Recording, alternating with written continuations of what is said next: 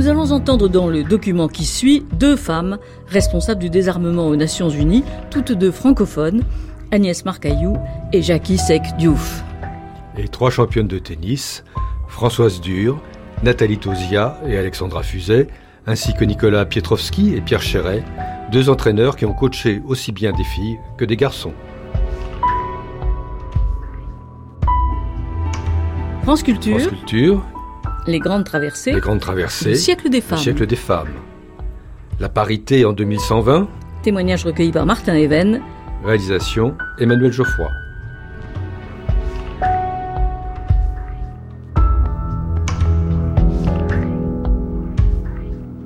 Le 21e siècle tiendra-t-il les promesses du précédent? Le 8 juillet 1999, le Parlement français réuni en congrès adoptait une loi constitutionnelle sur la parité. Une loi relative à l'égalité professionnelle entre les hommes et les femmes a été votée en 2001. Un autre texte, de 2001, crée une obligation de négociation sur l'égalité professionnelle au sein de l'entreprise. Sept ans plus tard, l'écart de rémunération moyen entre les femmes et les hommes est toujours de 24%.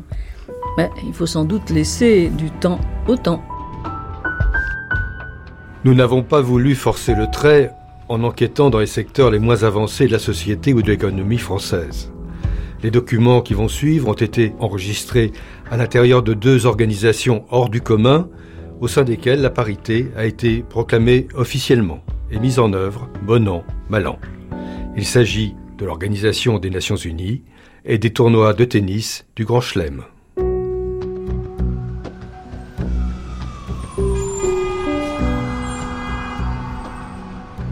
New York, la maison de verre de l'ONU. Dès que l'on franchit les grilles du siège de l'Organisation des Nations Unies à New York, on se trouve en territoire international. Ce terrain de quelques 7 hectares s'étend entre la 42e et la 48e rue, en bordure de la première avenue et de l'East River. Ce territoire à part n'appartient pas en propre à un pays, mais à l'ensemble des États membres de l'organisation. L'ONU a son propre service de sécurité et de prévention des incendies et émet ses propres timbres postes. Elle travaille dans six langues officielles l'anglais, l'arabe, le chinois, l'espagnol, le français et le russe. C'est aussi l'une des premières organisations à avoir mis en œuvre la parité homme-femme. Les deux interlocutrices que nous allons rencontrer aujourd'hui sont en charge des dossiers du désarmement. Agnès Marcaillou est directrice du désarmement régional. Euh, les femmes ont un rôle à jouer dans la paix et la sécurité. Il peut y avoir des femmes démineurs, il peut y avoir des femmes qui euh, forment les démineurs, il peut y avoir des femmes dans la police. Euh, des pays comme l'Inde, par exemple, ont, a été le premier pays qui a fourni à l'ONU un bataillon entier de femmes. Et on s'est aperçu que la présence de femmes dans les forces de maintien de la paix est, est tout à fait utile pour entretenir un dialogue avec 50% de la population. On ne peut pas éthiquement considérer qu'un projet est terminé quand ce projet n'a couvert que 50% de la population et qu'on n'a traité que les besoins des hommes ou qu'on n'a traité que les besoins des femmes d'ailleurs, parce qu'il y a d'autres domaines où finalement on aura tendance à cibler les femmes. Il faut 100% de la population pour que l'ONU ait vraiment fait son travail sur le terrain.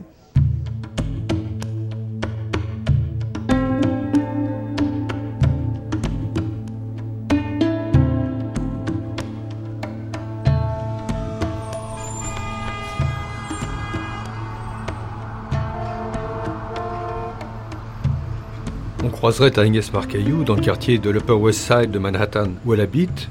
On pourrait la prendre pour une New-Yorkaise comme les autres. Élégante, énergique, peut-être un peu stressée. C'est elle qui nous a présenté Jackie Sekdiouf, la nouvelle responsable du centre régional de Lomé. À la fois sénégalaise et canadienne, Jackie paraît extrêmement jeune. Bon, disons que je suis une femme, je suis jeune et je travaille dans un domaine militaire. Donc oui, de temps en temps, ça peut poser certains problèmes dans le sens où euh, on va à une réunion, je suis avec des collègues masculins qui peuvent être plus juniors que moi et la réaction automatique, c'est de penser que ce sont les collègues masculins qui sont les chefs. Mais ce genre d'obstacle est surmonté quand on démontre la compétence. C'est-à-dire qu'une femme doit le démontrer en tout temps. Et ça, c'est pas quelque chose de particulier à l'ONU, je crois. C'est quelque chose qui, malheureusement, fait partie de, de, la vie. Il y a eu une évolution, mais je crois qu'on n'est pas encore arrivé au stade où les femmes sont prises au sérieux dès le départ. Il faut d'abord qu'elles démontrent tout leur potentiel, qu'elles expriment leurs connaissances et qu'on sache d'où elles viennent. Après ça, on les prend au sérieux. Mais il y a toujours cette période de test au départ. Je peux vous dire que la première fois que je suis allée en mission seule et que j'ai commencé à expliquer l'objet de ma mission à un officiel, sa réaction, avant d'entendre ce que j'avais à dire, c'était de me demander si c'était madame ou mademoiselle. Et ensuite de me demander est-ce que j'avais la permission euh, de venir. Parce qu'on m'avait trouvé assez jeune. Et donc il a fallu que je m'asseye et que je leur montre que je savais de quoi je parlais pour pouvoir être écoutée par la suite. Quand je suis en, en Afghanistan, on avait décidé de convaincre le gouvernement d'accéder à la Convention sur l'interdiction des mines antipersonnelles. Et mon rôle à moi, c'était de venir et de travailler avec les autorités nationales pour essayer de leur expliquer quelles sont leurs obligations et quels étaient les bénéfices à tirer de, la mise en œuvre de la Convention, quels étaient les bénéfices à tirer de devenir État partie à cette Convention. Donc, au départ, ils ont vu venir une, une jeune femme. Ils m'ont écouté par politesse à la fin de mon séjour, on a, on a travaillé avec les autorités, on leur a expliqué leur, leurs obligations, on a monté notre séminaire et le, résultat concret du séminaire, c'est que l'État a décidé de devenir État parti à la Convention sur l'interdiction des mines. Mais c'était un effort collectif parce qu'on a travaillé avec, euh, on avait un programme sur le terrain qui avait également engagé des démarches et qui avait travaillé avec les autorités avant mon arrivée quand on travaille, une fois qu'on a reconnu que c'est l'autorité des Nations Unies qui arrive et qu'on est dans un climat peu propice, dirais-je, le fait qu'on soit une femme ou pas n'y change pas grand-chose. Euh, je ne crois pas que ça, ça a une influence sur la parité. Euh, je crois que c'est plutôt euh, au niveau du relationnel.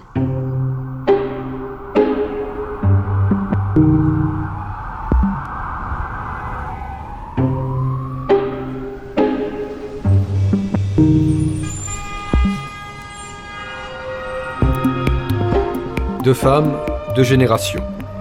Jackie Sekdiouf a poursuivi des études internationales à Genève. Agnès Marcaillou a fait toute sa carrière au sein de l'organisation. On connaît l'ONU pour ses assemblées générales, les résolutions du Conseil de sécurité et les opérations de maintien de la paix. Mais l'organisation et ses agences tentent de réguler au jour le jour mille autres questions, les dossiers chauds de notre planète. Justice et droits de l'homme, coordination humanitaire, les femmes, les enfants, la santé, l'environnement et au cœur du volcan, l'Afrique.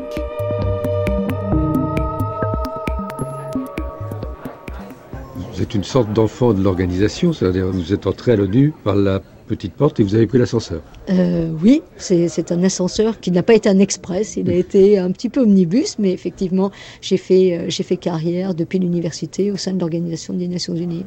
Et puisqu'on est dans une maison de verre, est-ce qu'il y a un plafond de verre dans la maison de verre? Euh, le plafond, euh, disons que le, le, verre devient du verre armé à mesure qu'on gravit les échelons. Effectivement, quand on arrive au niveau de, directeur, ça devient particulièrement difficile. Euh, il y a un goulot d'étranglement. Au niveau de directeur, on doit tourner à à peine une vingtaine de pourcents, probablement moins. Euh, quand on arrive au niveau des secrétaires généraux adjoints, qui sont donc le niveau, le grand niveau de décision juste en dessous du secrétaire général et du vice-secrétaire général, là on doit tourner aux alentours de 10-11%.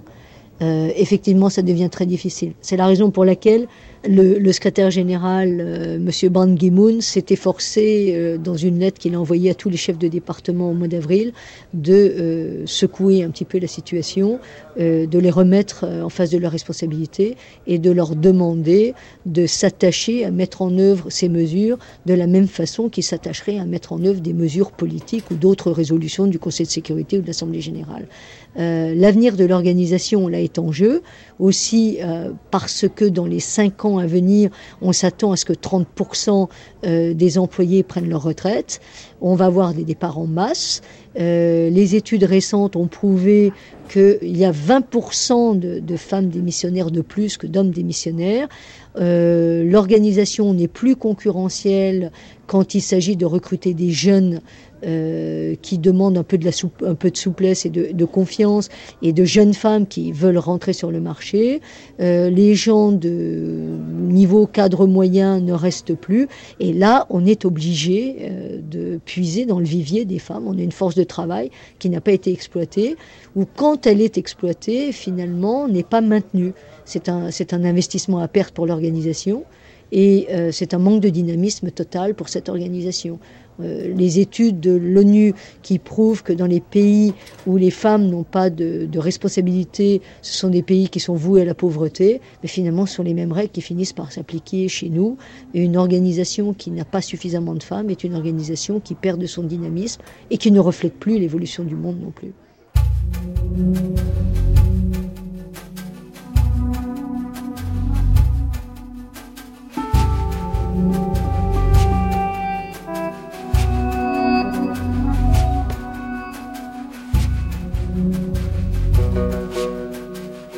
La parité n'est pas entrée à l'ONU par hasard. Depuis le sommet des femmes de Pékin en 1985, c'est devenu un objectif prioritaire.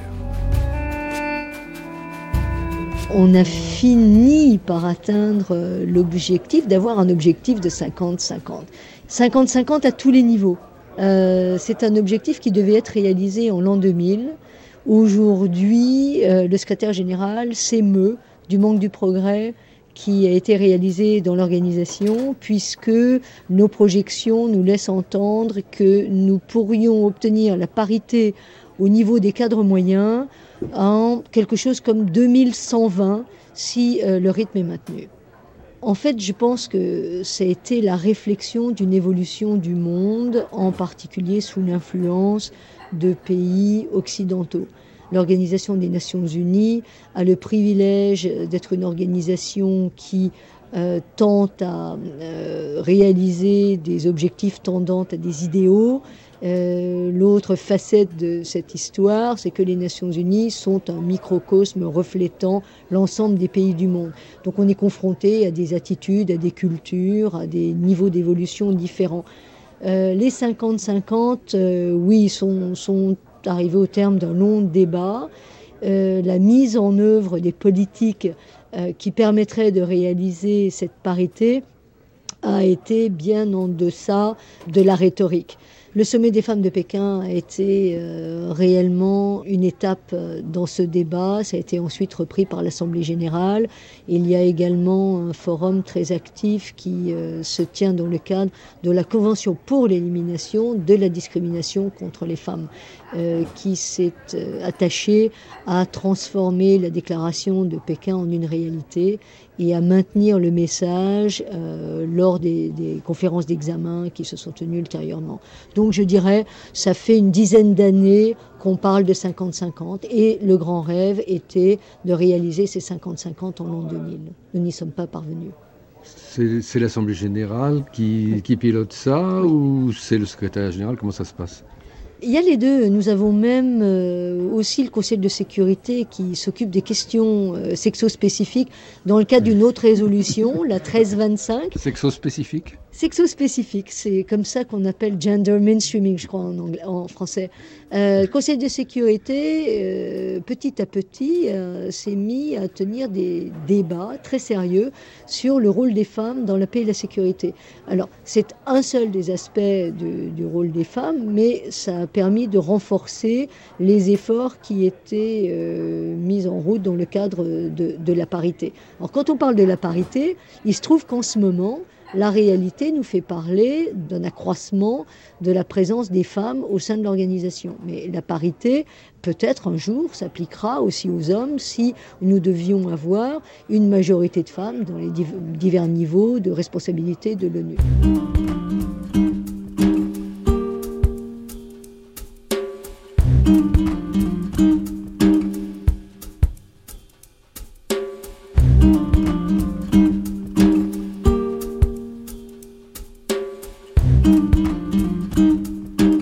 Les représentants des 189 États membres, 4500 fonctionnaires originaires de près de 200 pays travaillent au siège de New York. L'objectif d'un partage des responsabilités à tous les niveaux n'est évidemment pas facile à mettre en œuvre. Pour l'instant, le déficit en femmes au sein de l'organisation euh, demande à ce que euh, certaines mesures soient prises, certaines politiques soient mises en place et que leur mise en place soit contrôlée pour euh, obtenir un rééquilibrage de la présence homme-femme. On arrive à euh, séparer les, chiffres et il se trouve que dans certaines agences, les progrès se sont faits plus rapidement qu'au sein du secrétariat. Euh, une agence comme l'UNICEF, par exemple, a prouvé que quand on met une femme à la tête d'une organisation, euh, il devient beaucoup moins difficile de trouver des femmes qualifiées pour occuper des postes à haut niveau de responsabilité. Et je ne crois pas me tromper en disant que à l'UNICEF, je pense qu'il doit y avoir un tout petit surplus de femmes. On doit être à 51%, je crois, dans l'ensemble des postes. Au niveau du secrétariat, sous la coupe directe du secrétaire général, euh, les études ont prouvé que au niveau d'entrée, quand c'est tout à fait anonyme, que les gens passent un concours euh, d'entrée, euh, là, la parité se fait d'office. Euh, la nature fait rentrer un nombre égal d'hommes et de femmes, donc au niveau d'entrée. Et je dirais qu'en moyenne, à chaque niveau de promotion dans, le, dans la catégorie des cadres, on perd à peu près 9%. Et euh, ensuite, on rééquilibre un petit peu quand on arrive au niveau des décisions et des nominations prises par le secrétaire général lui-même, qui s'efforce de mettre en place ces politiques, même si euh, les chiffres ne sont pas encore euh, vraiment flamboyants. On a un tout petit progrès au niveau des postes de chef d'organisation, d'agence, où là, il se trouve qu'il y a un effort qui est fait pour reconnaître au sein des candidats très qualifiés, les plus qualifiés, euh, les femmes.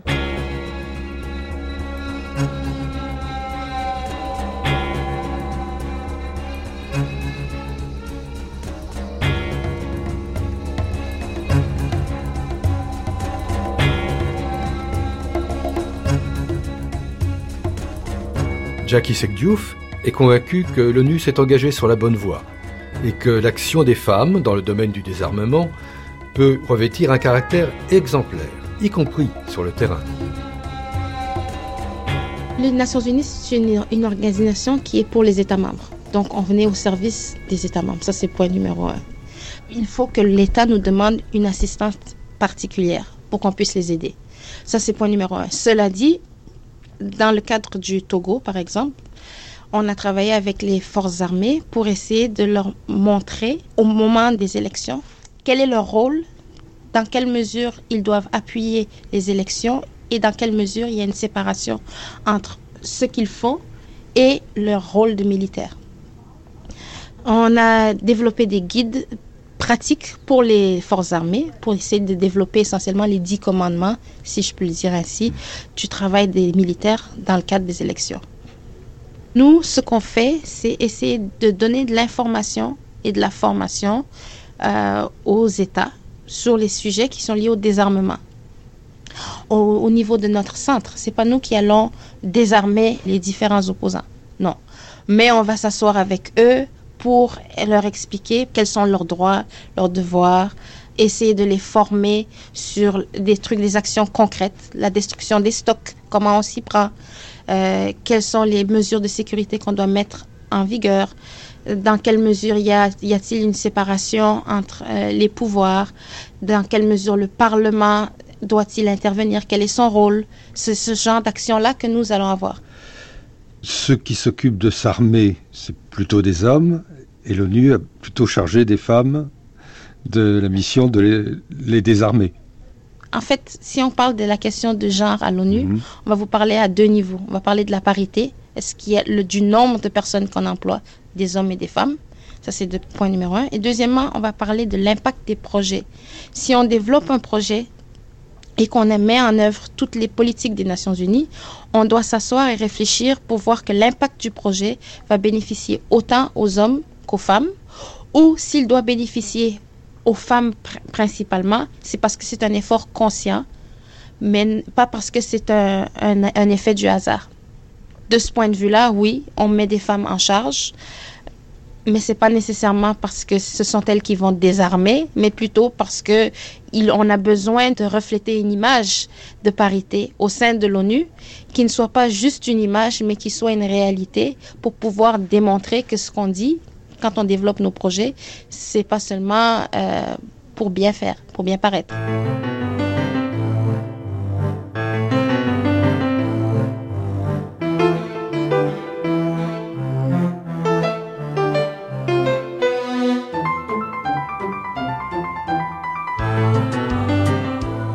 Jackie Sekdiouf vient de rejoindre son poste à Lomé, au Togo.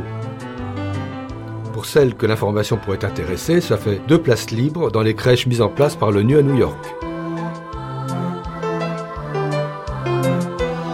Les Nations Unies sont aussi à l'avant-garde dans le domaine de la parité au quotidien. L'ONU fait des avancées. Je fais partie des privilégiés. Euh, j'ai mes deux enfants à la garderie de l'ONU. La garderie de l'ONU se situe dans un bâtiment en face et euh, c'est pour les enfants de 0 à 5 ans. Ils sont séparés en différents groupes d'âge, mais il n'y a pas beaucoup d'enfants. Donc, d'un point de vue strictement égoïste, c'est parfait pour moi.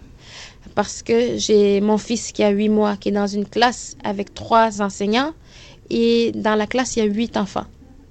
Ils sont une dizaine et deux enseignants plus une qui vient de temps en temps. Donc, je fais partie des, privilégiés, euh, sachant que ma fille a attendu deux ans pour être sur liste d'attente. Donc, je sais ce que c'est d'être de l'autre côté.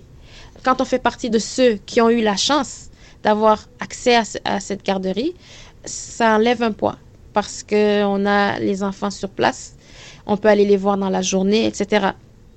Mais je trouve que le système de subvention de l'ONU devrait être mieux développé. Par exemple, quand on, un enfant commence l'école à 5 ans, l'ONU nous donne une subvention pour payer l'école. Mais quand l'enfant est à la garderie, y compris celle de l'ONU, pas de subvention. Je trouve que c'est un système qui désavantage une femme qui travaille. Hmm. Parce que euh, un homme qui travaille et qui a sa femme à la maison, va avoir un enfant à la maison pendant les cinq premières années, ne va pas payer de garderie. Pendant ce temps-là, une femme qui est au même niveau, qui travaille, va avoir son enfant à la garderie et va être obligée de payer avec son mari ou, ou seul, euh, peu importe le cas. Donc, je trouve que l'ONU a avancé, mais encore beaucoup de chemin à faire. L'ONU a avancé, ils ont maintenant donné un congé de paternité aux hommes de quelques semaines. Euh, ce qui est mieux qu'avant, parce qu'avant, c'était le congé de maternité de la mère qui était partagé avec le père. Donc, les 16 semaines partagées entre l'homme et la femme. Maintenant, la femme a droit à ces 16 semaines et l'homme a droit à un mois. Donc, euh, l'ONU avance lentement. L'autre domaine dans lequel l'ONU a avancé, c'est dans la mise en œuvre du programme de travail flexible. Donc, on a maintenant des, horaires plus flexibles. On peut s'arranger avec nos superviseurs, signer un accord, comme quoi on arrive plus tôt ou plus tard. On a un certain nombre d'heures par jour qu'on doit faire, normalement. Et si on veut, on peut signer un accord avec l'employeur et faire 10 jours en 9. Donc, travailler une heure de plus chaque jour pour pouvoir avoir un, un jour de congé toutes les deux semaines. Ou bien on peut aménager les horaires pour commencer plus tôt et finir plus tôt, ou commencer plus tard pour finir plus tard. On peut aussi euh, travailler à partir de la maison une, ou deux fois par mois, et encore faut-il que ce soit arrangé avec euh, le superviseur. Donc de ce point de vue-là, l'ONU avance. Il y a la politique. Encore une fois, la politique dépend du superviseur en question. Euh, de mon côté, j'ai de la chance de bénéficier de ce genre de souplesse il y a certains endroits où la culture de la maison est telle que la politique existe, mais elle n'est pas appliquée. Euh, tout le monde s'attend à ce que les gens restent tard et donc ça devient un peu difficile de s'en aller le soir, même si dans le fond on en a le droit. Donc l'ONU a encore un peu de chemin à faire à ce niveau-là.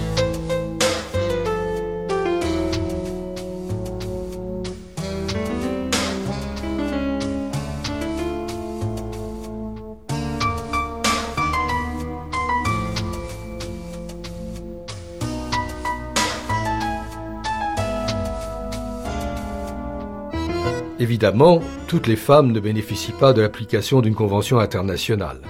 Agnès Marcaillou nous rappelle dans quel contexte l'ONU a entrepris de mettre en œuvre la parité. Je ne pense pas qu'il y ait une prise de conscience qui fait que le sujet de l'équilibre homme-femme au sein de l'organisation est un sujet qui restera à notre ordre du jour. On ne reviendra pas en arrière. Par ailleurs, euh, si nous voulons vraiment servir nos États et traiter correctement des crises et des situations euh, qui nous sont confiées, les exemples, les études, tout prouve qu'on ne peut pas éviter d'avoir des femmes au, sein de l'organisation. Et il faut un équilibre dans les forces de travail. Ce n'est pas d'avoir plus de femmes que d'hommes, il faut vraiment qu'il y ait un équilibre. Alors, Comment ça va se passer Cette convention euh, pour euh, l'élimination des discriminations contre les femmes, je crois que ça doit être l'article 4 de cette convention. C'est un groupe formel, c'est pas un, groupe, formel. Non, non, non, tout à fait, c'est un, un traité. Et euh, cette convention dit, euh, alors euh, sur la base d'études scientifiques qui ne concernent pas que les Nations Unies, qui concernent l'ensemble du monde et des, et des fonctions dans le monde, montre que s'il n'y a pas de mesures exceptionnelles temporaire qui soit appliqué pour redresser les déséquilibres, euh, il n'y a pas moyen de corriger les déséquilibres. Donc il va falloir recourir à des politiques. C'est ça, sauf en 2120 ou en 2180, je crois, pour le. Ça, c'est l'hypothèse basse. C'est l'hypothèse basse pour les secrétaires généraux adjoints. Mais euh, il faudra mettre en place euh, des politiques. Alors, euh, il n'y a pas euh, de politique d'affirmation, euh, affirmative action, euh, de, de, discrimination positive, je crois qu'on dit. Mais il faut aussi assortir le milieu du travail de mesures qui permettront aux femmes de rentrer, d'évoluer de s'épanouir et de servir l'organisation, plutôt que de les voir partir euh, quand elles auront la quarantaine. Euh, les équilibres des conditions de travail, la mobilité euh, est possible. 49% des femmes euh, sont mobiles. Alors la mobilité, c'est des changements de, de, position, changement de job, changement de département, changement de continent, ce qui Mais nous concerne. On aurait tendance à penser que les femmes sont un petit peu moins mobiles, on les considère dans leur environnement familial, et il se trouve que toutes ces femmes qui veulent faire carrière et continuer à faire du bon travail euh, ne renoncent pas à la mobilité. Mais ces femmes-là, il va falloir qu'on les accommode euh, d'une certaine façon, qu'on serve un petit peu leurs intérêts. Euh, il se trouve que dans la nature, ce sont les femmes qui ont des enfants, euh, il va falloir considérer qu'à un moment de leur vie, elles seront un peu moins mobiles, mais il faudra les garder de façon à ce qu'elles retrouvent leur mobilité une fois que les enfants, par exemple, seront euh, éduqués suffisamment grands pour se débrouiller sans, moins d'assistance. Il faudra essayer de euh, faire bouger les couples. On a de plus en plus de gens mariés qui travaillent pour l'organisation. Le rapprochement des couples, c'est un sujet qui existe dans la fonction publique de nombreux pays. Les pays scandinaves mettent ça en, place sans aucun problème. D'autres pays euh, ont beaucoup plus de difficultés, mais euh, on a prouvé aussi que c'est possible. Tout est une question de volonté, de volonté politique. Et là, nous avons la volonté politique de M. Ban Ki-moon de faire évoluer son organisation et de faire en sorte que euh, l'équilibre soit réalisé pour le bien de l'organisation et pour euh, des résultats plus efficaces, un meilleur travail.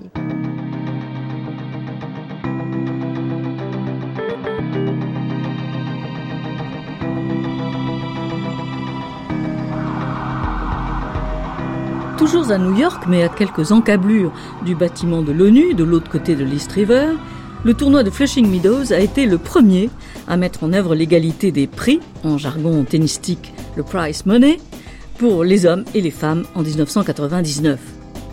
Roland Garros a suivi l'exemple américain huit ans plus tard, en 2007. Les tournois du Grand Chelem, encore réticents à la parité des prix, étaient sous la menace d'un boycott de la part des joueuses.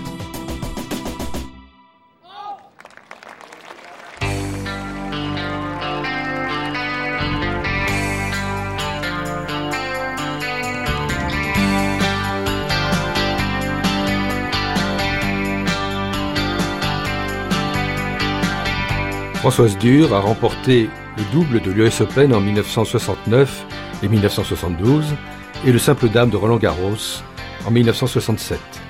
C'est la plus grande championne française de tennis de la seconde moitié du XXe siècle. En Amérique, Frankie Dure est considérée comme une légende du Tennis Hall of Fame. Et pourtant, à l'époque, se souvient-elle, on gagnait des bons d'achat en remportant un tournoi féminin. On était amateurs à l'époque, on appelait ça un, amateur un peu marron parce qu'on gagnait quand même. C'est pas qu'on gagnait notre vie, mais si vous voulez, les tournois nous invitaient par exemple, on faisait une tournée en Australie, euh, d'où euh, on jouait pendant un mois, deux mois, et certains clubs nous donnaient un peu d'argent pour payer nos, nos frais de voyage. Euh, les frais d'hôtel, on n'en avait pas puisqu'on était chez l'habitant, ce qui fait bien sourire maintenant tous les, tous les joueurs quand on leur dit ça. Mais bon, il n'y avait pas d'argent, d'où il fallait se débrouiller comme on pouvait. Il fallait aller chercher des bons d'achat dans un, dans un magasin de sport, voyez. Ça, ça dû être de, l'ordre de 200 dollars, quelque chose comme ça. Alors que maintenant, on gagne des sommes euh, fantastiques, mais bon, euh, c'était comme ça, c'était comme ça. J'aimais le tennis, j'adorais le tennis, mais bon, je jouais parce que j'aimais ça, et puis j'avais trouvé que c'était une bonne façon de voyager, d'où j'ai été un peu partout. J'ai été en Australie, j'ai été en Amérique, etc. Et puis, petit à petit, le tennis s'est transformé devant mes yeux, si vous voulez.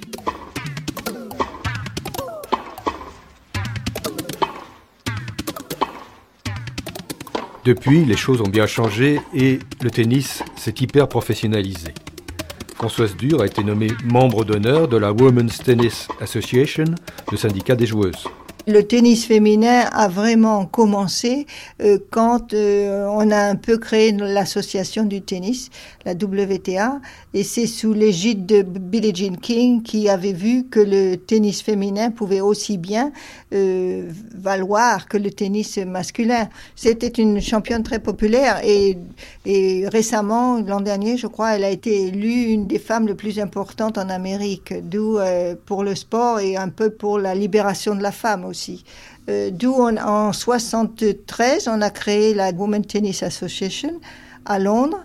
Et petit à petit, on a trouvé des sponsors comme Virginia Slim à un moment donné, qui ne pouvait plus faire de publicité à la télévision parce que c'était des cigarettes. Du coup, a dit, ben, pour faire euh, un peu de publicité, je vais sponsoriser euh, le tennis féminin. D'où il a sponsorisé le tennis féminin, il nous a, il a fait beaucoup de choses, et ça a mis un peu le tennis féminin euh, là où il est maintenant. Je me rappelle les premières fois euh, quand on, disait mais il faut amener du public, les, les, garçons seulement mais vous allez vous casser la figure, vous n'avez jamais y arrivé, etc. Puis on a fini par euh, continuer. Les premières fois ça a été difficile, on n'était que 24 à jouer dans les tournois. Et on allait quelquefois devant un supermarché, on donnait des, des billets, on disait vous voulez voir du tennis féminin, les gens nous regardaient et nous disaient un tennis féminin.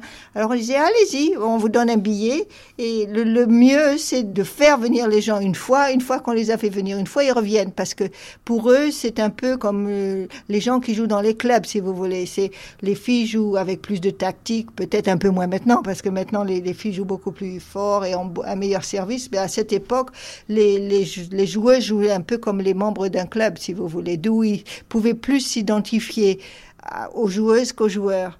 Et puis petit à petit, euh, il y a eu beaucoup de sponsors, il y a eu beaucoup plus de tournois. quand on a commencé, il y avait un tournoi par semaine. Maintenant, il y en a deux ou trois par semaine. Euh, il y a une évolution qui a été vraiment euh, fantastique. Mais je pense que ça, a été dû au début à la WTA parce qu'on est tous restés très unis pour dire qu'il faut faire avancer le tennis. Roland Garros, explique-moi où sont parties les balles? De ma jeunesse Celles qui filaient si haut au-dessus des pattes de fleurs. C'est tout comme elles claquaient les balles de ma jeunesse. Comme mon battement de cœur, si tu savais,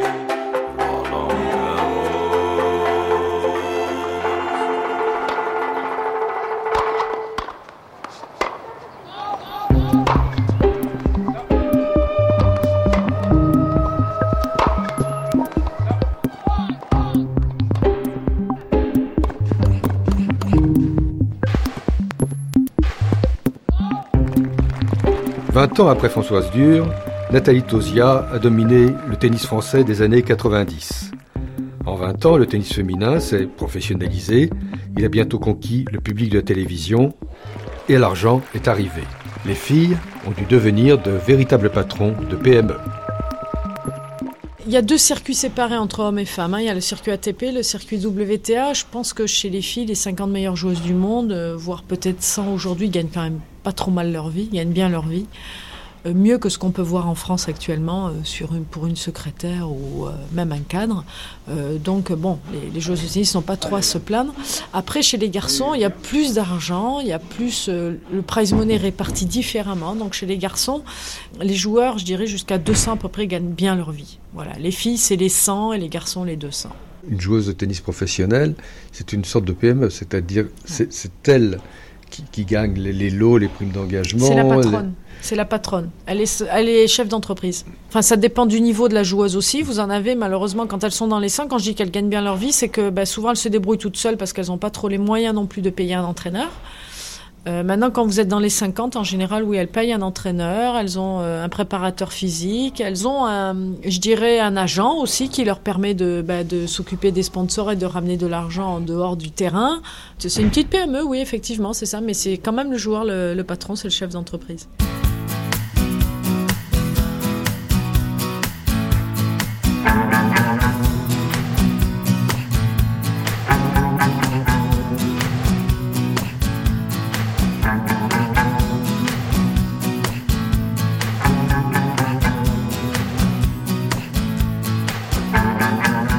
Ancienne internationale, Alexandra Fuzet est la présidente du syndicat des joueuses françaises, l'UTF, Union du tennis féminin.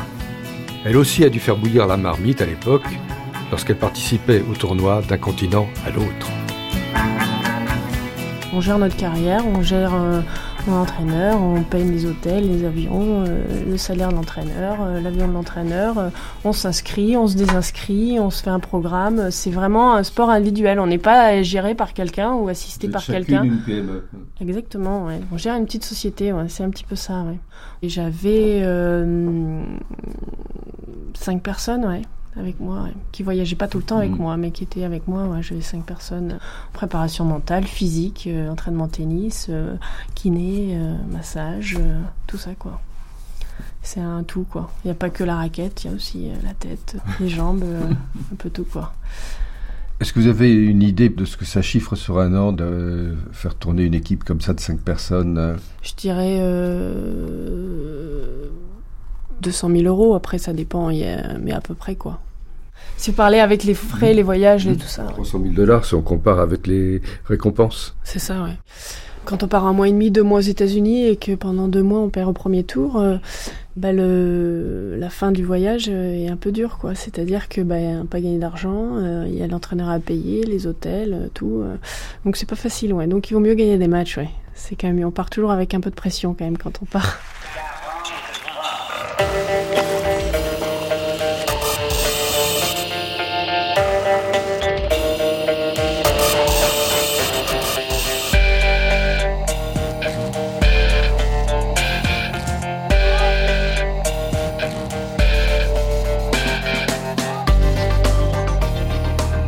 L'Association mondiale WTA est l'interlocutrice des organisateurs de tournois du Grand Chelem et des principales compétitions internationales. L'Union du tennis féminin mène une action analogue en France. Dans les plus petits tournois, la parité met du temps à faire tache d'huile. Au niveau français, la parité des prix euh, à Roland Garros, c'est vraiment au niveau international. Là, ça se négocie je- avec le circuit international féminin, la WTA, la Women's Tennis Association, et tout le circuit mondial qui, qui est fait de, de 1000 joueuses, euh, les meilleures joueuses au monde. Et donc ça, c'est des négociations euh, qui se sont faites avec, par rapport à des critères de médiatisation qui font qu'aujourd'hui, bah, les, les femmes ont l'égalité des, prix à Roland Garros. Roland Garros et les trois autres tournois du Grand Chelem, c'est ça? Oui. Exactement. Le premier, donc, il y a eu euh, égalité des prix, ça a été bah, les États-Unis, l'US Open. Euh, donc, ils sont quand même les précurseurs. Et c'est vrai que bah, le tennis féminin est très médiatisé. Et puis, bon, je pense qu'ils sont un petit peu en avance euh, tout le temps, les États-Unis, par rapport à ça, à la parité. Et puis après, l'Australian Open, donc en Australie. Et puis ensuite, on est arrivé après avec Wimbledon, donc en Royaume-Uni, quoi le plus petit tournoi euh, dans, sur le circuit féminin est à 145 000 dollars, pardon, et le plus petit tournoi chez les, sur le circuit masculin, c'est un 400 000 dollars. Donc c'est vrai que dès le départ, il y a une différence. Et puis le plus gros, c'est les 3 eux, c'est 3 millions 500 000 dollars, et nous, le plus gros est à 2 millions 500 000 dollars. Je ne parle pas des grands chelems, hein, j'enlève mmh. les quatre grands chelems hein, sur notre circuit. Donc, donc les plus gros, quand même, se rapprochent davantage que les plus petits. Se rapprochent, mais euh, mais il y en a euh, un ou deux comme ça, alors que à 3 500 000, ils en ont 5, 6, 7, ils en ont un peu plus. Et puis nous, on descend tout de suite après à 1 million 300, 600 000 dollars, hop. Alors qu'ils ont vraiment beaucoup, beaucoup de tournois qui sont quand même euh, dans cette euh, période-là, quoi.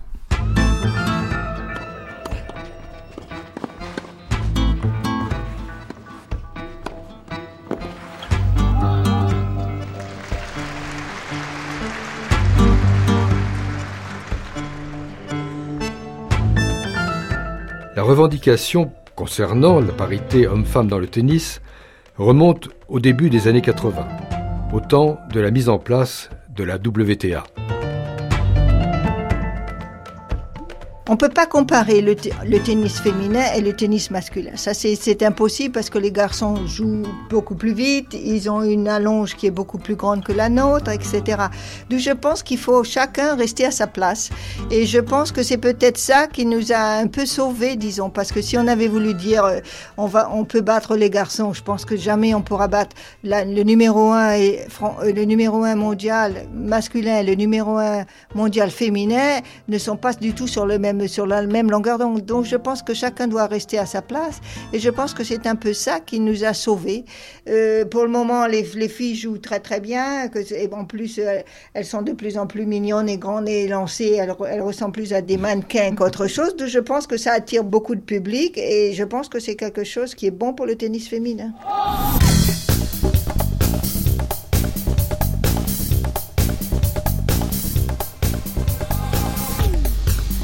Dans le petit monde du tennis, certains résistent cependant. Certains joueurs objectent que les rencontres hommes se jouent sur 5-7, contre 3 manches pour les femmes.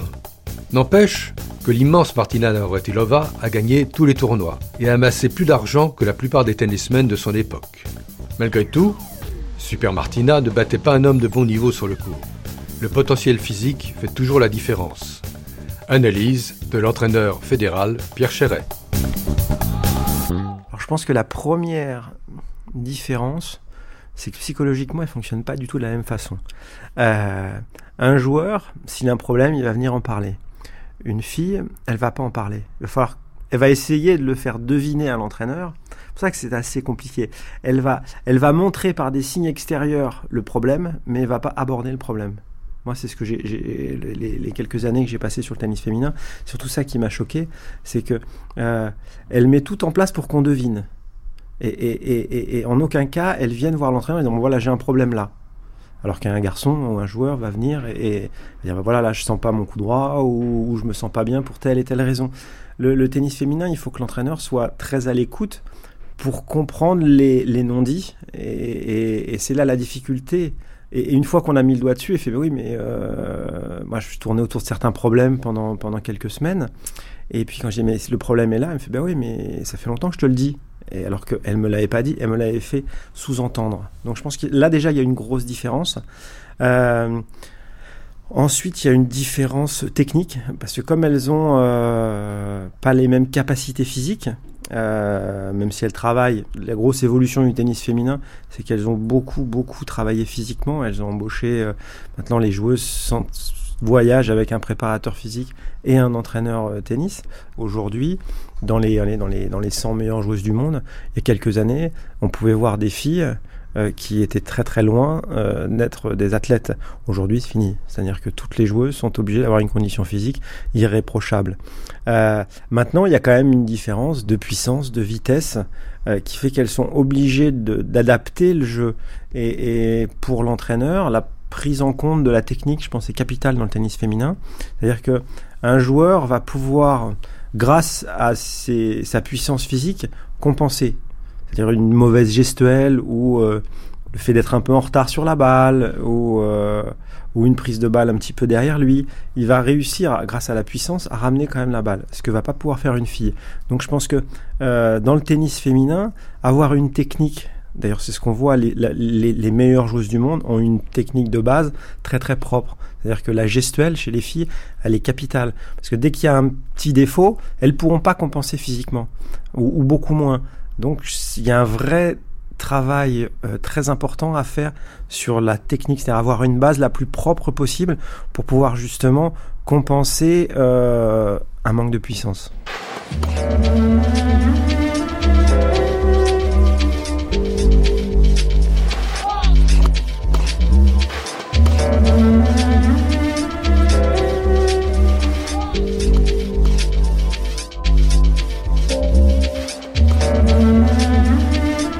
Chéret met l'accent sur une autre faiblesse chez les joueuses de tennis, du côté du mental cette fois. Je pense qu'elles sont à l'intérieur du jeu beaucoup moins, bon, entre guillemets, roublardes que les garçons. Genre dans le jeu, tactiquement, c'est beaucoup plus propre ce qu'elles font. Les garçons, ça va chercher à faire mal jouer l'autre. C'est rare chez les filles, ce genre de choses. La fille, elle arrive, elle va répéter ce qu'elle maîtrise, mais elle va pas justement chercher à euh, casser le jeu de l'autre, euh, à déstabiliser l'autre à travers le jeu. Souvent, voilà, elle rentre, elle répète ce qu'elle maîtrise, et puis ça passe ou, ça passe pas. C'est ce qu'expliquait très bien Villander sur le tennis féminin. Et ce qu'il trouvait euh, dommage, c'est qu'elles avaient un plan A, mais pas de plan B. Ce qu'on ne trouve pas chez les garçons. C'est-à-dire qu'il y a un plan A, et le garçon va être suffisamment euh, malléable pour arriver à trouver une autre solution si ça passe pas avec son plan A. Pour l'instant, dans le tennis féminin, à part certaines, comme Justine Hénin qui a vraiment développé ça, mais je pense qu'au fur et à mesure, euh, bah, justement de l'évolution technique des joueuses, du travail que vont leur faire faire les entraîneurs, je pense que dans quelques années, on verra des joueuses qui rentreront, qui auront un plan A, qui seront tout à fait capables de passer au plan B par la suite. Je pense que c'est une des évolutions du tennis féminin.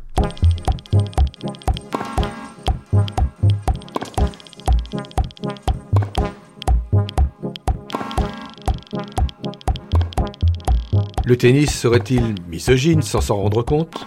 Autre entraîneur de champions et de championnes, Nicolas Pietrowski coach actuellement l'espoir français numéro 1, Léolia Jean-Jean. Il n'a pas craint de provoquer en déclarant à un magazine spécialisé Le tennis masculin est une mine d'or pour le tennis féminin. Ça m'étonnerait qu'une femme puisse courir avec un homme sur un 100 mètres.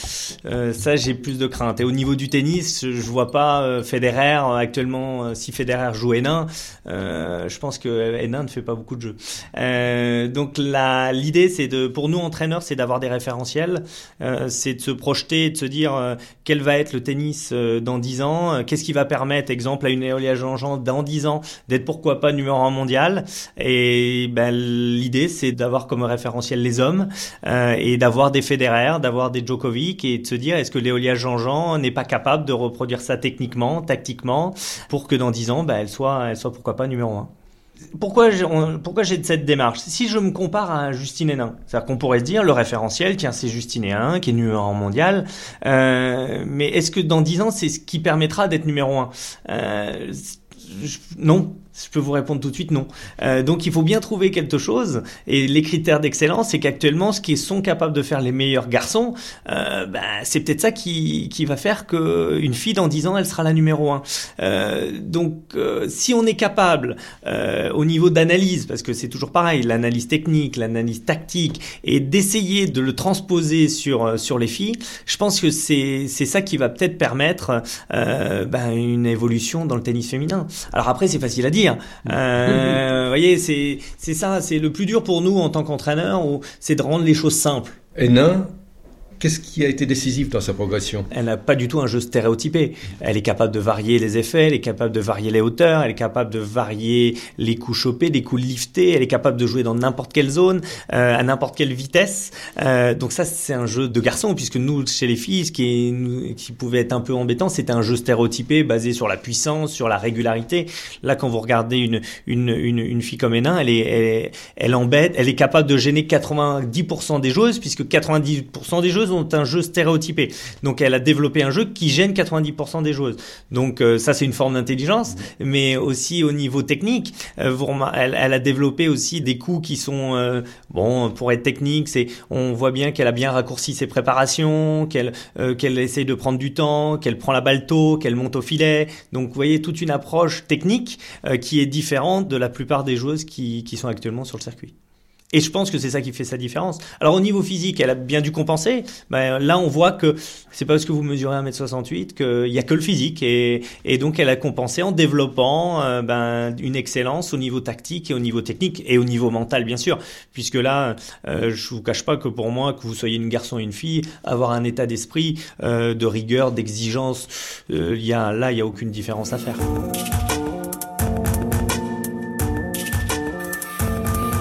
Depuis son retrait de la compétition WTA, aucune joueuse n'a remplacé Justine Hénin, trop seule, trop parfaite.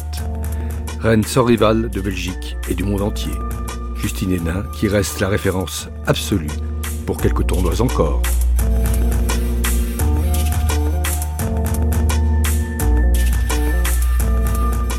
Qu'est-ce qui a le plus changé dans le jeu des filles depuis une trentaine d'années C'est dans le style, c'est dans la capacité physique c'est surtout là, je pense que c'est surtout la capacité physique. Aujourd'hui, les filles, physiquement, euh, c'est vraiment de vrais athlètes, quoi. Hein.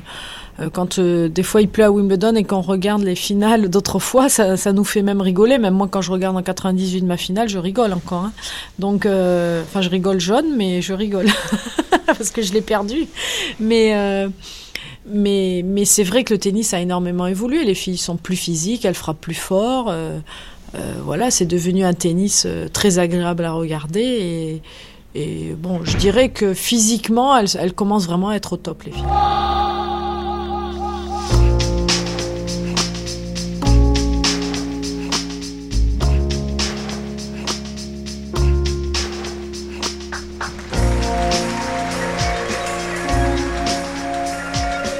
Nathalie Tosia est l'une des rares femmes entraîneurs évoluant au niveau national. C'est difficile pour une femme de devenir entraîneur parce qu'après, bon, en général, une fois qu'elle a fait sa carrière, elle a envie d'une vie de famille aussi et, euh, le métier d'entraîneur vous oblige à bouger pas mal. Donc euh, c'est pas très compatible avec la vie de famille. Bon, après, on peut toujours s'arranger. Moi, j'ai la chance euh, d'avoir un mari pour l'instant compréhensif. Mais euh, bon, après c'est une passion. Hein. Moi, je sais que bon, le tennis c'est ma passion et, j'ai envie de faire ça. Et je pense que mon mari préfère avoir une femme peut-être absente de temps en temps, mais qui s'épanouit, que d'avoir quelqu'un à la maison qui s'ennuie. Donc ça, c'est un choix euh, personnel. Je dirais que celles qui ne, ne prennent pas cette voie, c'est parce que aussi elles ont une vie familiale, elles ont des enfants, elles ont envie d'être avec leurs enfants. C'est vraiment un choix personnel, quoi. Euh, moi, c'est quelque chose qui me plaît, c'est ma passion. Je vois pas, je me vois pas faire autre chose que du tennis, donc voilà. J'ai pris le temps de me poser aussi, vous savez, euh, j'ai envie de rester près de ma fille, euh, c'est normal. Aujourd'hui, j'ai sûrement besoin d'autre chose aussi. Bon, mais là, j'ai envie de me réépanouir sur le terrain, voilà, c'est quelque chose qui me tient à cœur aussi, donc... Euh, donc j'essaye et puis on verra bien jusqu'où ça va me mener. Vous savez, quand j'ai commencé à jouer au tennis, que j'ai commencé vraiment à faire mes entraînements, je pensais pas que j'arriverais un jour numéro 3 mondial, j'y suis arrivé. Donc je me dis qu'en tant qu'entraîneur, peut-être je peux faire quelque chose de pas mal aussi. Certains entraîneurs hommes disent que pour faire progresser les filles, il faut qu'elles poursuivent l'objectif euh, du top niveau masculin actuel. Ben moi, quand j'entraîne un joueur, je leur parle du tennis masculin. Mais quand j'entraîne une joueuse, je leur parle du tennis féminin au top niveau. Je leur parle pas des joueurs. Des fois, je leur parle de Roger Federer, évidemment, parce que c'est un exemple tel qu'on ne peut pas passer outre. Mais euh, non, moi, je, laisse la partie féminine aux filles et je, prends la partie masculine aux garçons. J'essaye de comparer euh, ce qui est comparable. Je pense que les deux tennis, je dirais la force homme et femme, on ne peut pas comparer, déjà. Euh, ensuite, le style de jeu, peut-être. Je dirais que sur le plan tactique, oui, peut-être qu'il faudrait suivre un petit peu plus le tennis masculin, dans le sens où bah, il faut savoir tout faire pour être le meilleur mondial. Et Federer sait tout faire. Donc je pense que oui, chez les filles, il faudrait les faire progresser dans ce sens-là, parce que comme je disais tout à l'heure, le jeu est un petit peu trop stéréotypé.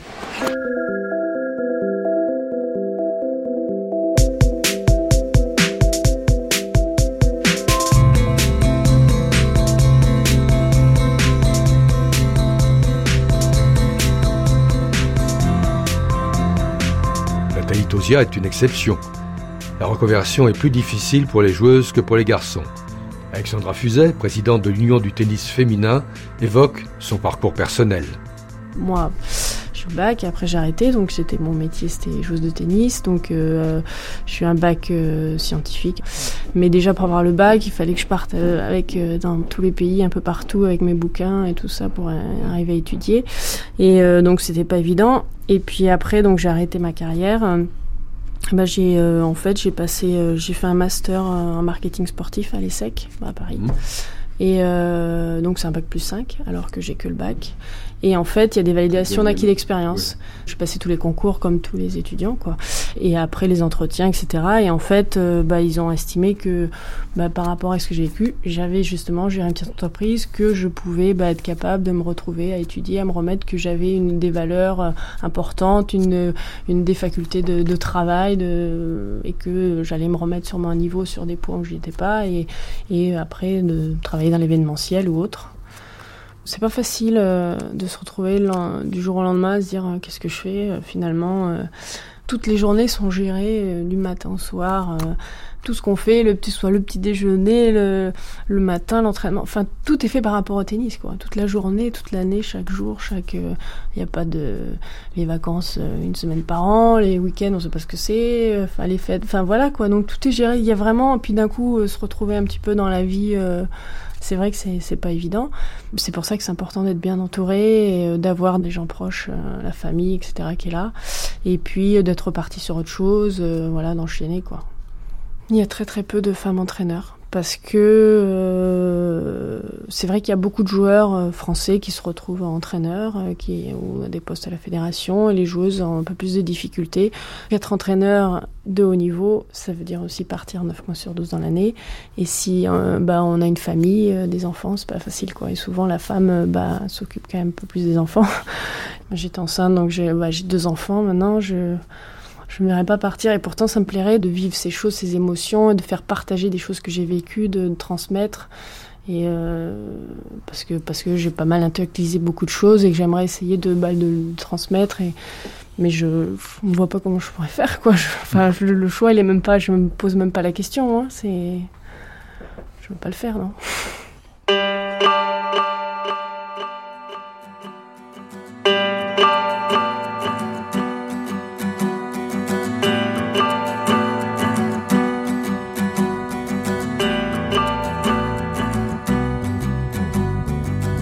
Même pour Nathalie Tosia, la vie après le tennis a mis du temps à se dessiner.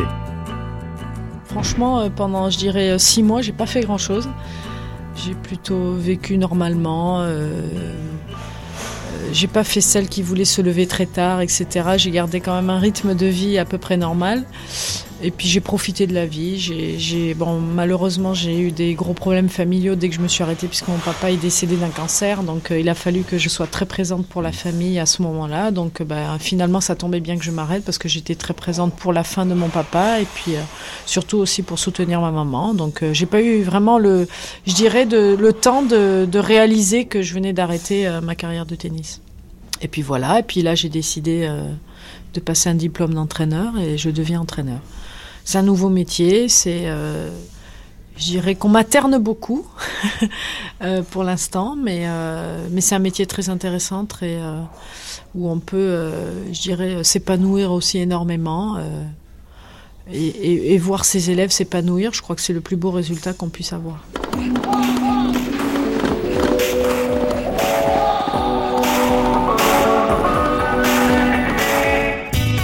À l'heure du bilan, les joueuses de tennis ont changé de statut.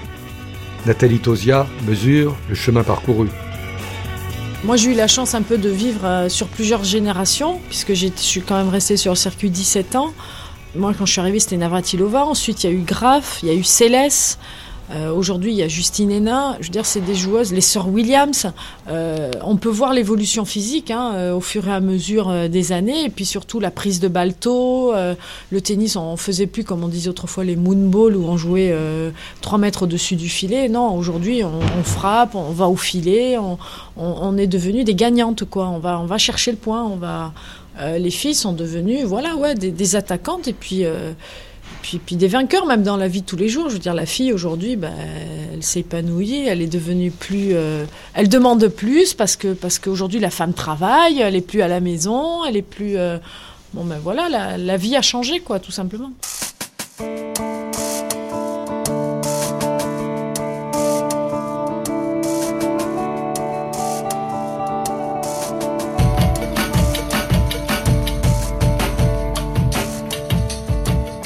Dans quelques instants, nous restons dans les lumières de l'actualité avec notre chronique des icônes.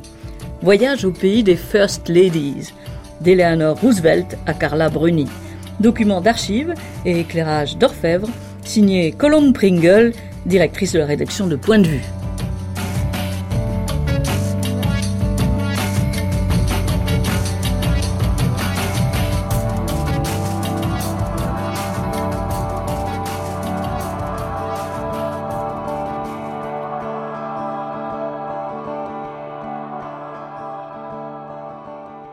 Ni reine, ni princesse, elles ont épousé les dirigeants des grands pays démocratiques comme les États-Unis ou la France. La Constitution ne leur donne aucun pouvoir, mais quand on s'appelle Eleanor Roosevelt, Jackie Kennedy, Yvonne de Gaulle ou Carla Bruni, a-t-on besoin de missions officielles?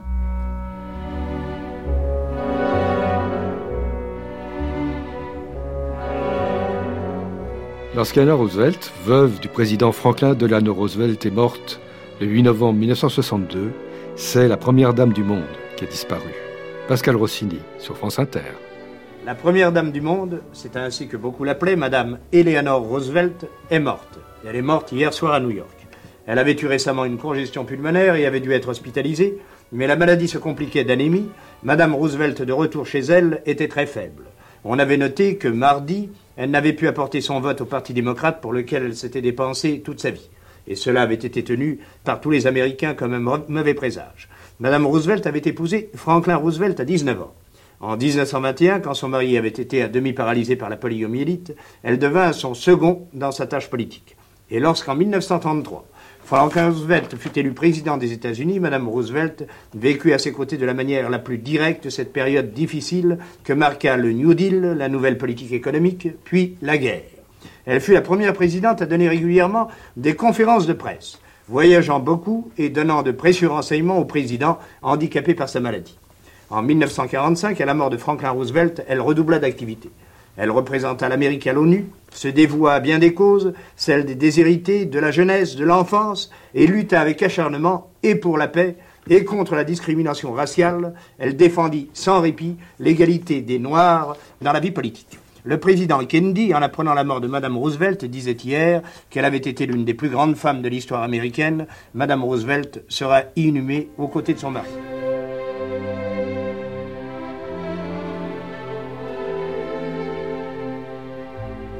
Mais plus que tout autre, c'est Jackie Kennedy qui va incarner le nouveau monde avec intelligence, avec élégance et en français dans le texte pour répondre aux questions de Pierre Crénès. Que se passe-t-il, madame, aujourd'hui sur la pelouse? Nous avons un garden party pour des étudiants étrangers. Combien sont-ils? Ils sont 2000. Et, et alors, cette tente-là abrite quoi? Ça sera le, le, le buffet? Oui, le buffet, un petit peu de punch. Et de l'autre côté, sur l'estrade, qu'y aura-t-il? Euh, C'est l'orchestre qui va jouer. Je suppose que cette réception de 2000 étudiants étrangers fait partie de vos obligations de présidente. En avez-vous beaucoup? Oui, mais vous savez, les obligations sont souvent des plaisirs. Comme aujourd'hui, les étudiants étrangers. Ça m'intéresse beaucoup. J'en étais une. Oui, vous-même étiez. La fois. Alors, comment êtes-vous arrivé à équilibrer votre rôle de femme, de mère et de première dame des États-Unis? Je crois, je suis toujours la première à ma rôle de mère et de femme. Et après ça, j'ai des obligations, mais Vous êtes parvenu à un équilibre Oui, je, je crois. Tous nos auditeurs et téléspectateurs savent, madame, que vous êtes d'origine française. Mais quelles sont exactement ces origines? Un de mes aïeuls est venu de la France en 1817, je crois. Il est allé au Philadelphie. Et quand êtes-vous, vous, personnellement, allé en France pour la dernière fois? La dernière fois en 59, pour visiter ma sœur qui habite Vous Londres. y étiez allé... euh, Avant, vous avez été à la Sorbonne, je crois. Oui, j'étais à la Sorbonne et puis je suis allée là presque tous les étés. Vous avez, madame, vécu pendant huit ans à Washington en liberté, si j'ose dire. Puis vous avez passé les grilles qui ne sont pas uniquement symboliques de la Maison Blanche. Vous vivez constamment sous la protection des services secrets ainsi que le président et les enfants.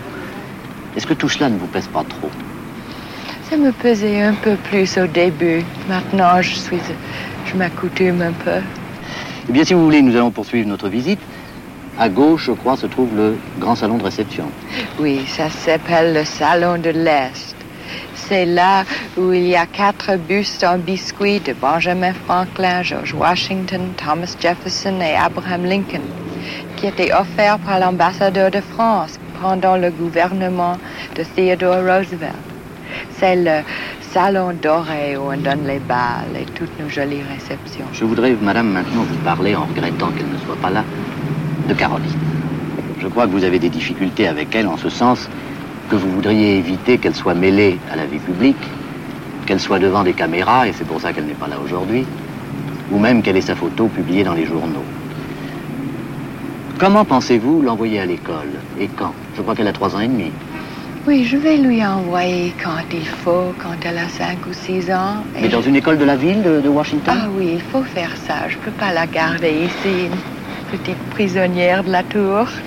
non, mais ne croyez-vous pas, alors à l'école, elle va avoir un agent des services secrets à côté d'elle? Non, non, non. Quand même pas. Est-ce que vous avez l'occasion de, de sortir avec elle en ville? Oui, je peux sortir avec elle en voiture, En voiture comme avant.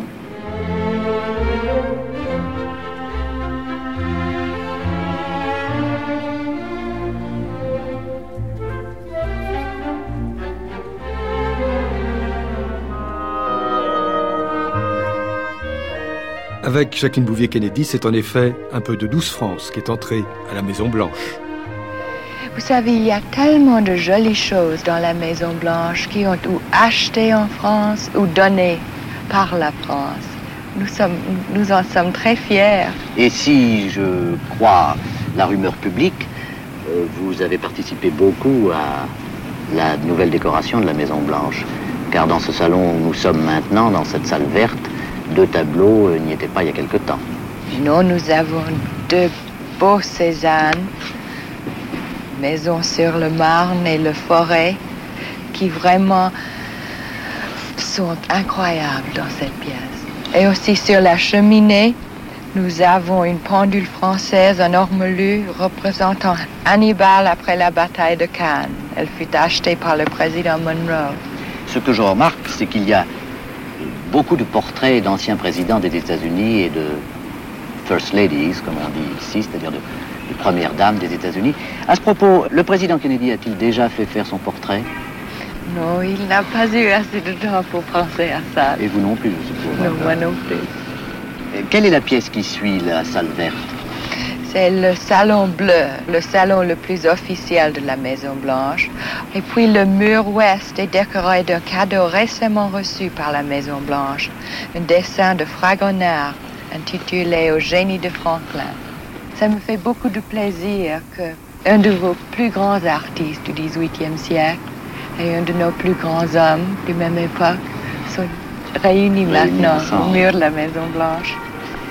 Vous savez certainement, madame, que les jeunes filles des États-Unis, un très grand nombre, euh, cherchent à vous ressembler. À se coiffer comme vous, à se maquiller comme vous et à copier vos robes. Qu'en pensez-vous? Je lis ça dans les journaux, mais vraiment, je crois pas que c'est vrai. À côté du Salon Rouge se trouve la grande salle à manger d'État. Oui.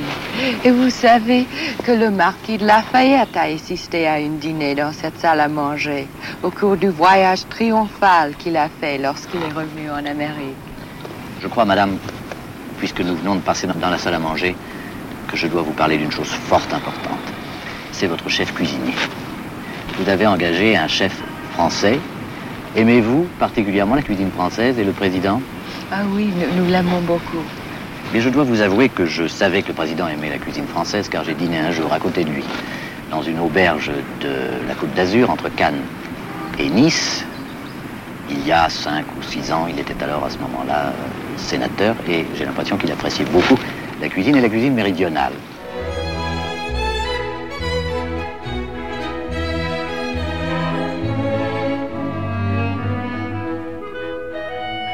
Jackie Kennedy a une idée bien arrêtée sur le rôle de la First Lady. J'aime pas qu'il apporte ses soucis à la maison.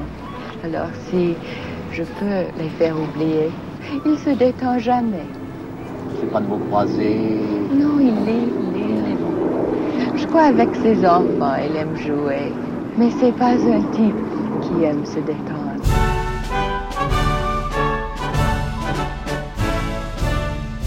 Jackie Kennedy a impressionné son époque par son style. Pamela Goblin, conservatrice du musée des arts décoratifs, répond aux questions de France Inter à l'occasion de l'exposition consacrée en 2002 à l'ancienne First Lady. Le style Jacqueline Kennedy, en fait, se résume en trois mots. La simplicité, la distinction, l'élégance. Il n'y a pas véritablement des codes très précis même si elle a décliné presque le même modèle pendant les trois ans qu'elle est restée à la Maison Blanche. Ce qui est étonnant de cette femme, c'est qu'en fait, elle fait ressortir d'abord la femme et le vêtement est secondaire. Son rôle de première dame est vraiment un rôle qu'elle conçoit comme une comédienne sur scène. Elle va utiliser ses costumes pour faire communiquer son message et son message, c'est toujours à l'appui de l'administration de son mari et toujours dans la modernité, dans la jeunesse, dans le futur. Pamela Golbin, là on est devant une robe enfin deux robes plus exactement. Alors dites-moi quand Jackie les a portées et décrivez-les-moi. Alors cet ensemble est emblématique. Le 20 janvier 1961, son mari est investi à la présidence des États-Unis. Le froid s'abat sur Washington, D.C. Sur les tribunes présidentielles, qu'est-ce qu'on voit? Que des femmes habillées dans des sombres fourrures avec des chapeaux à violettes. Elle arrive dans cet ensemble en lainage grège, tout clair, d'un graphisme épuré, étonnant, avec juste un tout petit col en fourrure et un manchon, avec sur sa tête le fameux pillbox. Et elle détonne. De, de n'importe où on la voit, on voit que elle.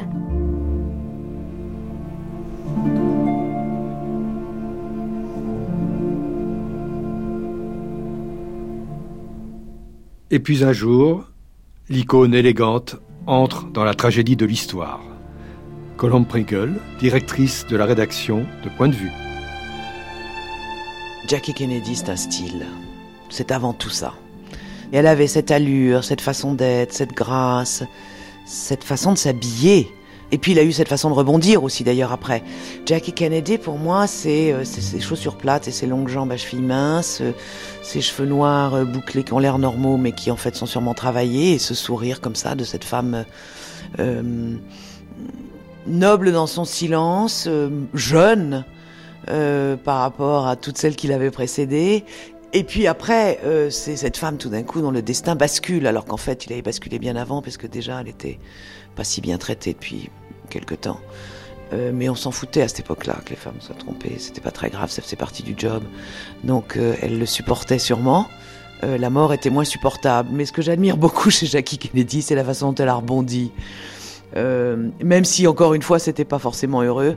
Moi j'ai souvenir d'images de Jackie Kennedy à poil avec juste un petit maillot de bain sur l'île de Donazis comme ça euh, dans les années 70, euh, mince, euh, euh, d'une modernité, d'une euh, d'une liberté, d'une indépendance fracassante quoi, fracassante. Enfin, pour moi c'est une femme qui a qui nous a fait rêver sans rien dire. C'est très étonnant.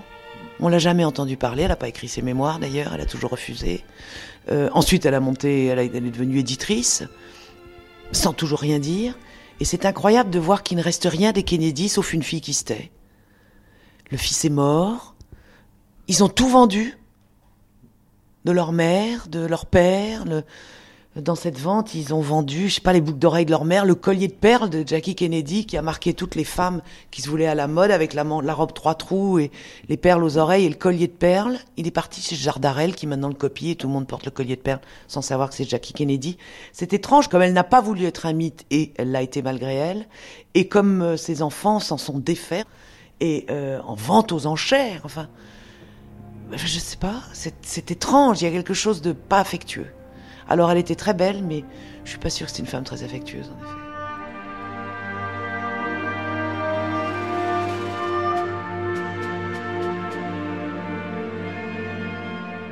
De l'autre côté de l'Atlantique, le temps est à la discrétion absolue.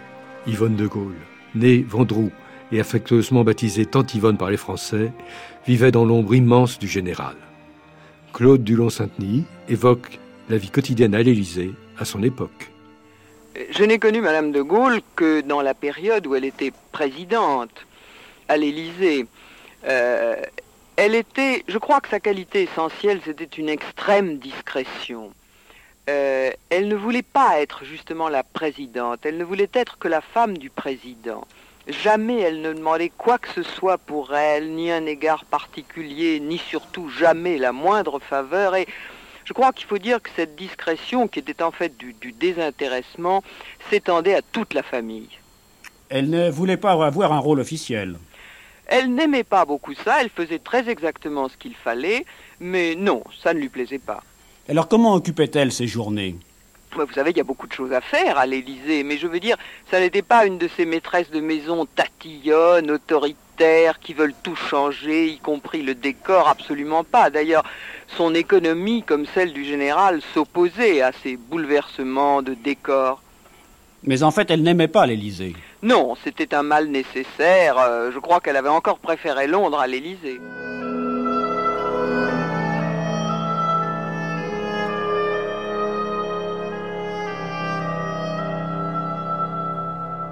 Au siècle dernier, les premières dames de France fleurissaient, croyait-on, à l'ombre des grands hommes. Colombe Prégueul nous invite à regarder au-delà des apparences. Yvonne de Gaulle servait sa soupe au général en, étant debout derrière lui. C'était vraiment une telle autre idée du couple, de la vie, des échanges, de l'amour, euh, même de la fidélité. Pour moi, toutes ces femmes-là dévouées. Euh, d'ailleurs, on voit bien aujourd'hui que ça marche pas si bien. Hein, là, les, first ladies dévouées à la cause de leur mari. C'est l'illustration d'un, évidemment, de la société française, mais à son paroxysme. Euh, parce qu'alors là, elles, elles pouvaient rien dire, rien faire soutenir. Euh, celle qui me plaît le plus, c'est Bernadette Chirac, étrangement, quand elle raconte que un président a besoin de quelqu'un qui puisse, sur lequel il puisse donner des coups le soir, euh, euh, verbaux bien sûr, pour et puis se, se décharger un peu de tout ce qu'il a vécu dans la journée et que c'est un job à plein temps et qu'il n'est pas question de ne pas le faire parce que sinon le président peut pas s'en sortir tout seul, quoi. Que c'est important d'être deux.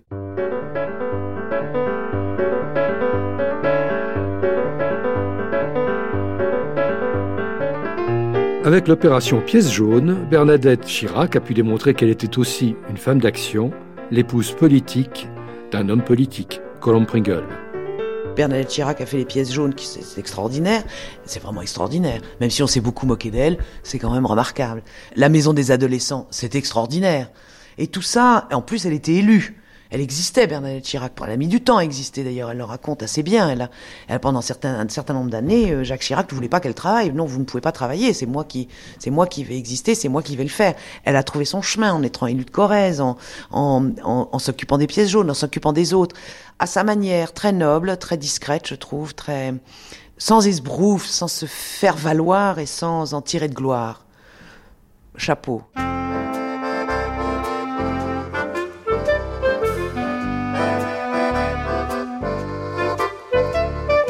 Avant Bernadette Chirac, Claude Pompidou avait également démontré que la femme du président n'était pas seulement là pour arranger les bouquets de fleurs.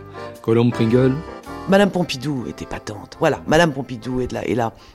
La First Lady, qui a devancé la, la société française avec ses, ses, pantalons et ses longues jambes, ses chaussures plates et ses vêtements de courage, sa passion pour les artistes contemporains qu'elle a transmis à, à, son mari, le, euh, la façon dont elle a refait les appartements de l'Élysée en installant tout de suite, en demandant à Pierre Paulin de changer le mobilier, la façon dont elle euh, fumait ses cigarettes et s'habillait en Saint-Laurent, dont elle euh, disait il y a rien à faire à l'Élysée, de toute façon euh, la maison est tellement bien tenue que moi je suis pas là pour changer les bouquets de fleurs, c'est pas mon job et au fond et que ce musée Pompidou existe vraiment grâce à elle. Voilà une femme qui a qui a existé par elle-même, tout en aimant son mari et tout en étant euh, dévouée à son mari et à la France.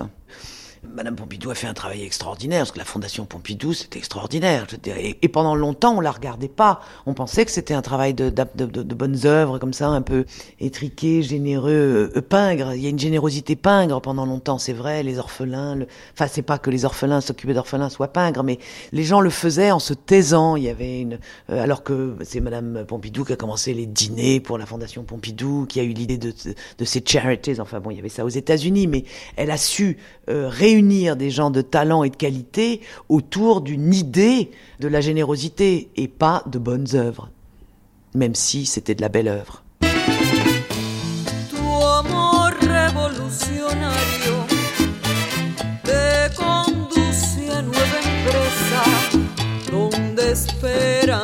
la firmeza de tu brazo libertario. À la tête de sa fondation France Liberté, Daniel Mitterrand a démontré encore plus spectaculairement qu'une femme de président pouvait continuer d'être une militante. En soutenant le mouvement sandiniste de Daniel Ortega au Nicaragua, en soutenant les causes kurdes et tibétaines et en rendant visite à Fidel Castro.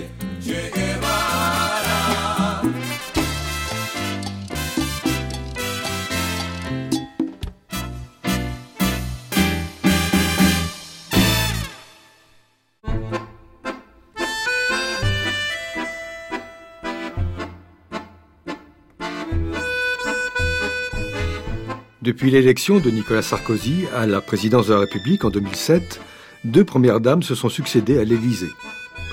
Deux femmes, deux styles. Cécilia Sarkozy a fait la une des journaux avec l'affaire des infirmières bulgares, où elle s'est distinguée dans un rôle de négociatrice non conventionnelle, au point qu'une partie de la presse s'est interrogée sur l'opportunité d'une réforme constitutionnelle permettant de reconnaître un statut politique à la première dame de France. Colombe Priguel se souvient du passage de Cécilia à l'Élysée. Au moment de l'arrivée de Nicolas Sarkozy à l'Élysée, euh, avec Cécilia, c'est vrai que cette famille recomposée, jeune, euh, c'est horrible de dire ça parce qu'il ne faut pas être atteint de jeunisme. Enfin, ils étaient plus jeunes que Jacques et Bernadette Chirac, c'est évident. Et, euh, et, en plus, c'était une famille recomposée, donc ils illustraient notre société d'aujourd'hui. On est tous plus ou moins des familles recomposées avec des enfants d'ici et d'ailleurs. Euh, donc il y avait cette, cet engouement comme ça pour ces, euh, cette femme avec cette belle allure. On l'a d'ailleurs comparée à Jackie O et je me disais mais pourquoi il la compare à Jackie O C'est le pire des destins. C'est tragique, Jackie O. T'es trompé tout le temps, t'es belle mais ça, ça, ça, suffit pas. Le malheur, le malheur n'est quand même pas nourrissant et le malheur n'est pas épanouissant. Euh, qui a envie d'être Jackie O? Je veux dire, Jackie O a été ce qu'elle a été. Elle nous a impressionnés à certains moments de sa vie, mais on n'a vraiment pas envie d'être Jackie O à côté de John Kennedy, même si euh, le couple est beau à regarder. Euh, donc euh, il y a eu cette, impression, mais, mais euh, Cécilia Sarkozy avait d'emblée, d'une certaine façon, prévenu que ce métier la rasait.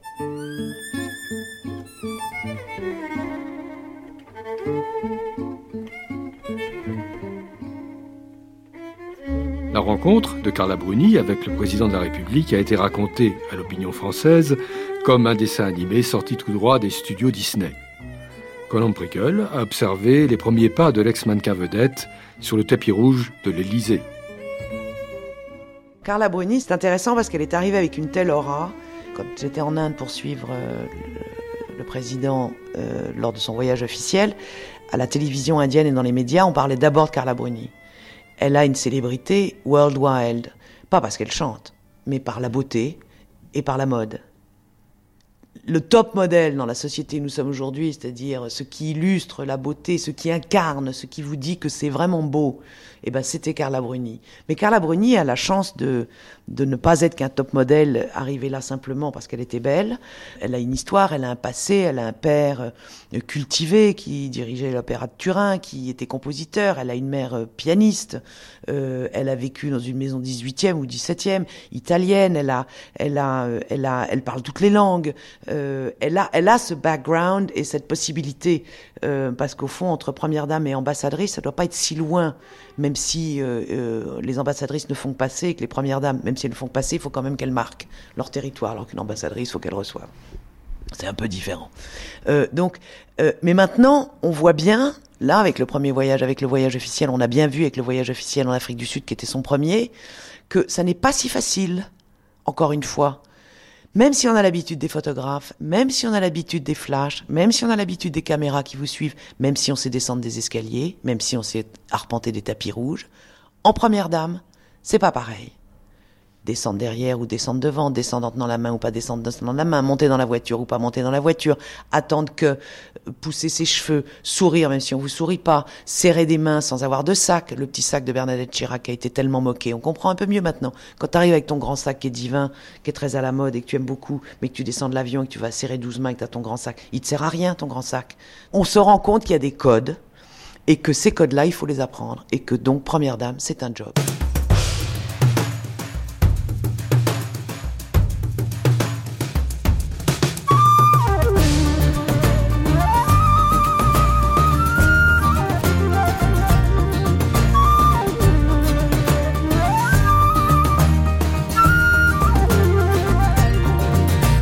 Qui croquent, y en a qui craquent, y en a qui dérapent, y en a qui statent. Certains accourent, d'autres se traînent, certaines se courent. Moi suis Tatienne, je suis Tatienne, je suis Tatienne, je suis Tatienne. Ce n'est pas français, non, mais c'est bon quand même. Et je te donne mon corps, mon âme et mon chrysanthème. Car suis Tatienne, tellement je tiens à être tienne. Je fais une croix sur tous mes emblèmes, sur ma carrière d'Amazon et sur ma liberté souveraine. Je suis Tatienne, je suis Tatienne, oui, je suis Tatienne. Ce n'est pas correct, non, mais c'est bon quand même qu'on me maudisse, que l'on me donne. Moi je m'en balance, oui, je prends tous les blâmes. Faut que tu saisisses, faut que tu comprennes. Tu mon Seigneur, t'es mon chéri, t'es mon ange, t'es mon carême. Tu ma folie, mon amalgame. Tu es mon pain béni, mon prince qui charme. Je suis Tatienne, je suis Tatienne. Fais gaffe à toi, car je suis italienne. Je vais décourager les dames. Je vais baïonner les belles sirènes. Moi qui cherchais toujours les flammes. Je brûle pour toi comme une païenne. Moi qui faisais passer les hommes, tout entière à toi je me donne. Je suis Tatienne, je suis Tatienne, oui, je suis Tatienne. Ça ne se dit guère, je sais, mais c'est bon quand même. Et je répète comme une rengaine. Si tu veux de moi, je serai tienne.